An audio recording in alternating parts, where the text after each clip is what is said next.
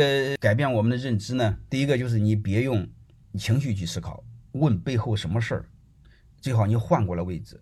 然后还有一个，就是你别用你过去的经历、过去的经验，包括你身边那帮人给你暗示的很多客观的所谓约定成熟、成熟的，所有人都这么认为的，你你也不要认可。谁告诉你是对的？你你我的一个观点，你基本上全部把它推翻了。你比如天天说我们要尊重领导，嗯，要孝顺父母，嗯，然后是是是是是要要要要要要遵守妇道，嗯，孝道，明白这个？这玩意儿我跟你们说，是底层的道理是错的，啊，然后你们不要从情绪上先去先去张张嘴就先说好吧？你那样刚才我说的那个疯狗似的没意思。我给你讲一个逻辑，这些为什么是错的？我就通过这个现象，我让你们学会思考，好吧？你看。所谓的孝道是谁给谁定的游戏规则？是爹给孩子定的游戏规则。所谓的夫道是什么？男人给女人定的游戏规则。你比如你们在的也有女同学，男人和女人同样出轨，谁的压力大？因为出轨的性质是一样的，那为什么女人的压力大，男人压力小？对吧？你比如我们所谓的忠君爱国，谁给谁定的规则？皇帝给臣子定的游戏规则，各位，你们思考这个游戏规则，我们所谓的道德本质是什么？我们所谓的道德是是强者强加弱者的产物，对吧？我们这这个背后是规矩，它不是规则。什么叫规则？规则是两个人建在平等的基础上商量的来的。如果你强我弱是压制压迫来的，就灌输驯化出来的，从小就开始驯化。你爹养你不容易，长大一定要孝顺，不孝顺就不是个东西。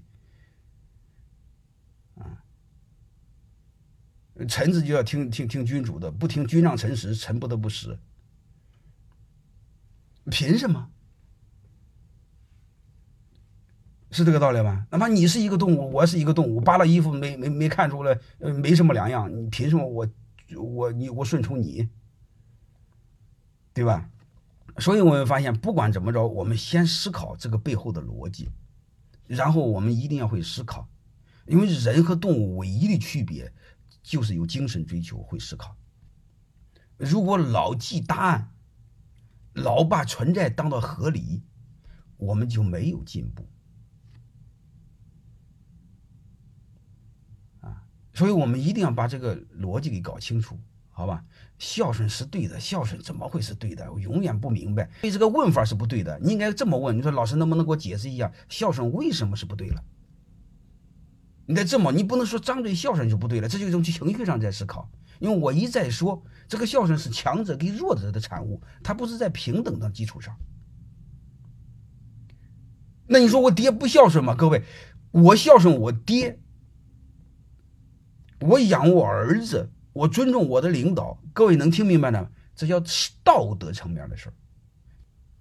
你会发现，修养越高的人越不讲道德，只讲什么规则，你该做什么，我该做什么。各位，我说是孝顺这个逻辑是错的，难道我不孝顺我爹吗？能明白了吗？但是这玩意儿我能说吗？我天天告诉你我孝顺我爹了，你得向我学习。各位，是我有病还是你们有病？对吧？这是做一个正常人的本能，就是我们老是把约定成熟的规矩和个人的修养道德给搞在一起。那是规矩，是强者强迫弱者、强奸弱者的产物，和我们的师德你别给搞混了，对吧？那是两码事儿。那么有时候你会发现它概念模糊，我们不要讨论概念。而且我还以前还专门说过。越满嘴仁义道德的人，通常还是越男盗女娼。